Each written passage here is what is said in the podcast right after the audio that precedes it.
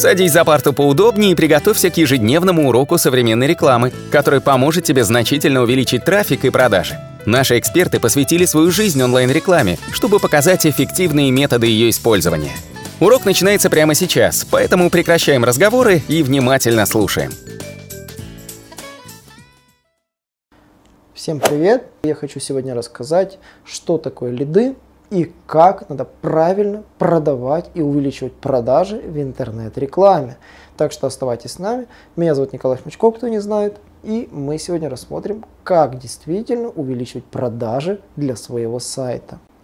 Я не буду останавливаться на юзабилити, то, что все, наверное, уже и так знают, те, кто смотрит наш канал. Те, кто касается технической части, там, SEO, здесь не будет чего. Мы будем сейчас работать с тем трафиком, который реально уже пришел на ваш сайт, и вы хотите из него сделать ваши продажи. Какие же методы можно использовать для получения заявок и продаж? Мы отдельно будем рассматривать заявки и отдельно будем рассматривать продажи. По поводу заявок. Все знают такое слово, как лид. Лид – это оформленный заказ на вашем сайте, где вы получаете информацию о том, кто это, как с ним связаться и какую услугу либо товар он интересовался, чем он интересовался непосредственно. Поэтому здесь для того, чтобы определить лида, вам нужно всего лишь минимум этих данных. Конечно же, я говорил, что лиды помогают собирать при помощи лендингов. Это один из вариантов. Второй вариант, лиды можно собирать непосредственно из соцсетей, допустим, там общаясь в чатах, общаясь в комментариях, выуживая этих пользователей общаясь с ним, вы фактически получаете его профиль и данные, как с ним связаться. В-третьих, можно получать номера телефонов, когда люди оставляют отправить заявку, там, оставить обратный звонок, там, в чате, там, когда пишут, вам просят связаться, вы можете просить у них номер телефона для связи. Либо те, которые вам напрямую звонили, там, позвонили на автоответчик, там, вы получаете заявки. Фактически так, например, работает такси. При попытке позвонить такси они получают лид, потому что звонок сбрасывается и потом автоматически вам перезванивается уже со свободного оператора. Как я говорил в прошлом видео, лиды это не всегда заявки. Лиды это действительно люди, которые заинтересовались вашим предложением. Они заинтересовались либо тем, что хотят его купить, либо хотят узнать о нем побольше. Те, которые хотят узнать побольше, могут вашими стать покупателями. Поэтому как же действительно увеличивать продажи? Я расскажу несколько секретных техник, которые используем мы, использовал я в других видах бизнеса для того, чтобы увеличивать действительно объем продаж за счет простых трюков. Например, если вы продаете какие-то гаджеты или какие-то товары. Формируя допустим, свой сайт, вы, конечно же, можете доработать корзину так, чтобы дополнительные товары прорабатывались, отображались сразу под вашим основным товаром. Например, интернет-магазин «Розетка» использует этот трюк давно. Также мои коллеги, с которыми я раньше работал, магазин Чехлет, тоже этим занимаются. Все на самом деле сейчас занимаются. А магазин Amazon, крупнейшие сайты, используют эту простейшую технику. Это называется дополнительные товары, которые можно купить к существующему. Фактически, если вы заходите на корзину, там, страничку любого товара, обычно сразу под описанием идет блок с этим товаром часто покупают.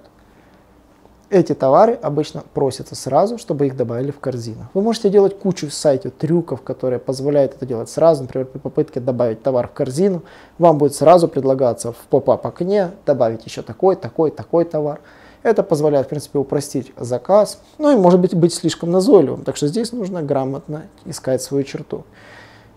Второй вариант, который позволяет увеличить продажи при помощи этого же трюка, это использование акционной связки товар 1 плюс товар 2. Мы использовали это также в своем бизнесе, в на прошлой работе, где я это делал. При покупке товара 1, например, там, аксессуар основного, дополнительный аксессуар шел по определенной скидке.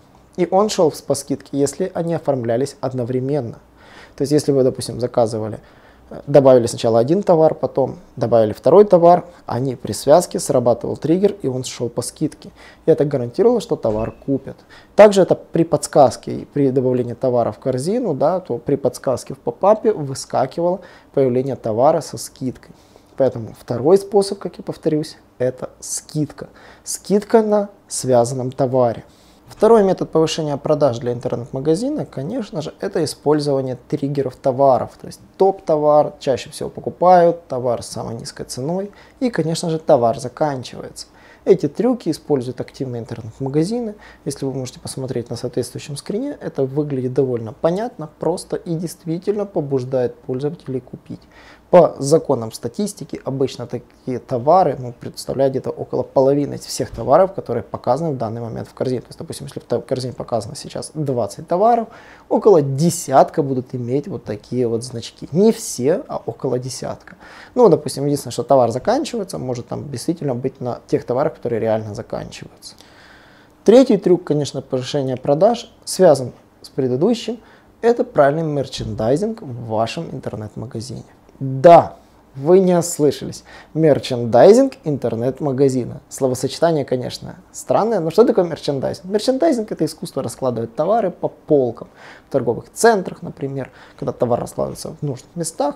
Это и есть мерчендайзинг когда пользователь заходит в торговый центр, там, не знаю, там, в супермаркет, он сразу идет по нужным отделам и видит нужные товары, которые лежат в нужных местах. Они отсортированы по брендам и уда- удачно расположены. Акционные ценники видны впереди.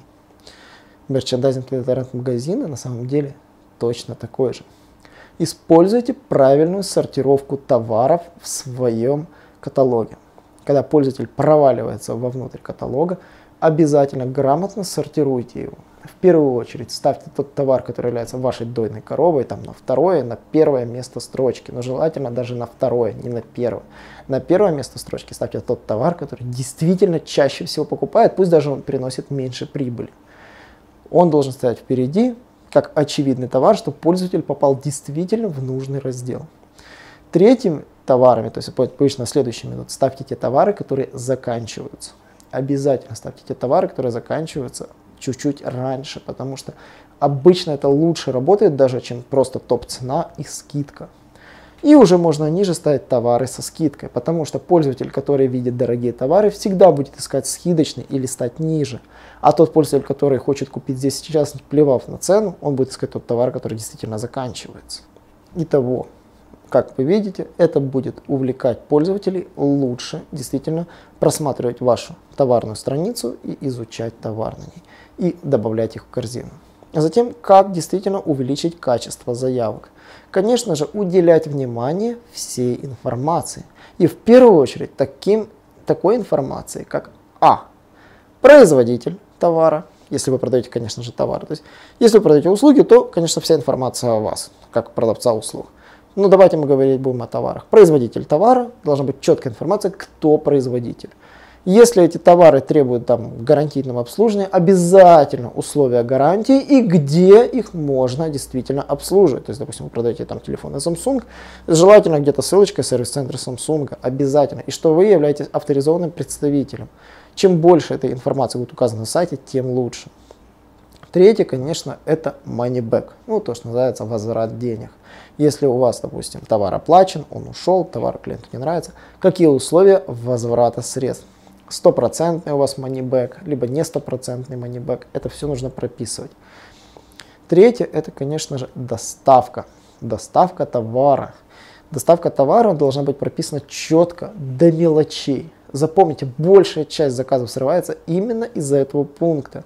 Их должно интересовать, какими средствами вы доставляете, условия доставки, сроки доставки. Как вы понимаете, это такие вещи, которые решаются просто на уровне одной надписи в товарной странице. Вы понимаете, что это нужно делать не просто текстом, но еще и красиво. Если это просто втулить текстом, это могут просто не заметить. Нужно использовать определенные обозначения, так, чтобы это было видно. Там, например, там доставка можно в виде грузовичка, который едет и тому подобного. Ну и последнее, на что следует обращать внимание, это обязательно учитывайте наличие вашего товара. Если же вдруг заказ будет оформлен на товар, а вы забываете обновлять наличие на вашем сайте, очевидно, что такие заказы просто не дойдут до сделки.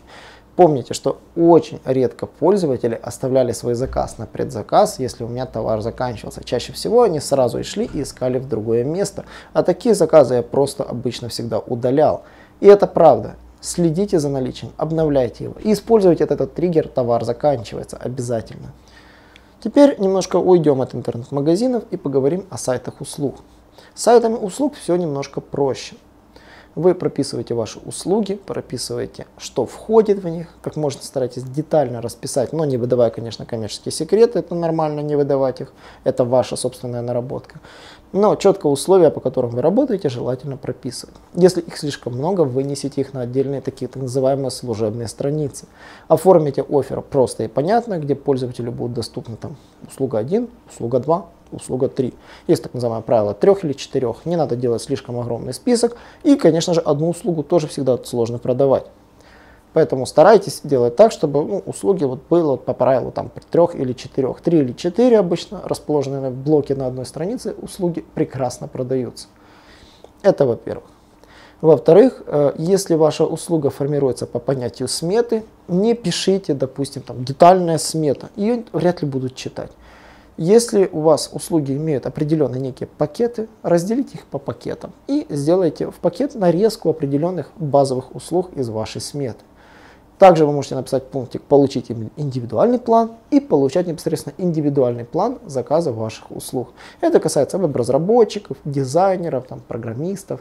Обычно вот к ним приходят и говорят, сколько там мне будет стоить сделать то или сделать это обычно ну, вы можете сказать, окей, это будет стоить там 500 долларов, да, а в итоге там в процессе работы оно перешло там в 700 долларов, получается вы сработали в минус. Поэтому вот самый простой трюк это когда вы прописываете пакет, а потом уже в процессе сделки обсуждаете индивидуальный план работы. Следует помнить, что даже отправив индивидуальный план работы клиенту, это не значит, что он у вас будет покупать. После этого вам нужно работать с вашим заказом. Следует знать, когда с ним надо общаться, каким методом общаться. Поэтому оптимальный вариант получения заказа это мобильный номер телефона и e-mail. Оба варианта хороши. Если заполнен хотя бы только один, то, конечно же, пишите только один. Удобно, конечно, почему номер телефона. Пробейте этот номер телефона в Viber, в WhatsApp, в Telegram и попытайтесь найти этого пользователя сразу в мессенджере. Как только вы его находите в мессенджере, напишите ему «Добрый день», представьтесь, а на почту ответьте, там, куда, что это вы, и вы ему написали в Телеграм, чтобы он вас случайно не заблокировал. Это нормально, то есть вы можете с ним уже там дальше в режиме чата списаться и решить все вопросы. В этом плане, конечно, мессенджеры сейчас колоссально экономят время, очень упрощают работу и действительно очень удобны. Ну и часто бывает, когда клиент приходит на одну услугу, вы ее оказываете, и, конечно же, потом забываете про этого клиента. Это неправильно. Когда вы общаетесь с клиентом, ваша задача после этого уже с ним работать, увеличить объем услуг, которые вы ему можете предложить. Увеличить ему его можно разными способами. Например, да, действительно, если вы оказываете другие виды услуг, предложить их. Это самый простой, понятный способ. Второй способ это, конечно же, предложить, порекомендовать друзьям, коллегам вас, как ну, оказывающего эти услуги. Если вы всю работу свою делаете хорошо, попросите его порекомендовать вас, чтобы он оставил там отзыв, либо там разместил репост вашей записи в соцсетях, что там ему оказали услуги, все понравилось и тому подобное. Это все будет работать вам в плюс. Такой один клиент, на самом деле, даже если вы, допустим, потратили на его привлечение определенную сумму денег, принесет вам гораздо больше, чем просто те деньги, которые он вам дал. Он вам повысит репутацию и приведет еще клиентов. Ну и, конечно же, можно сделать совсем все банально. Можно предложить в вашем бизнесе кэшбэк.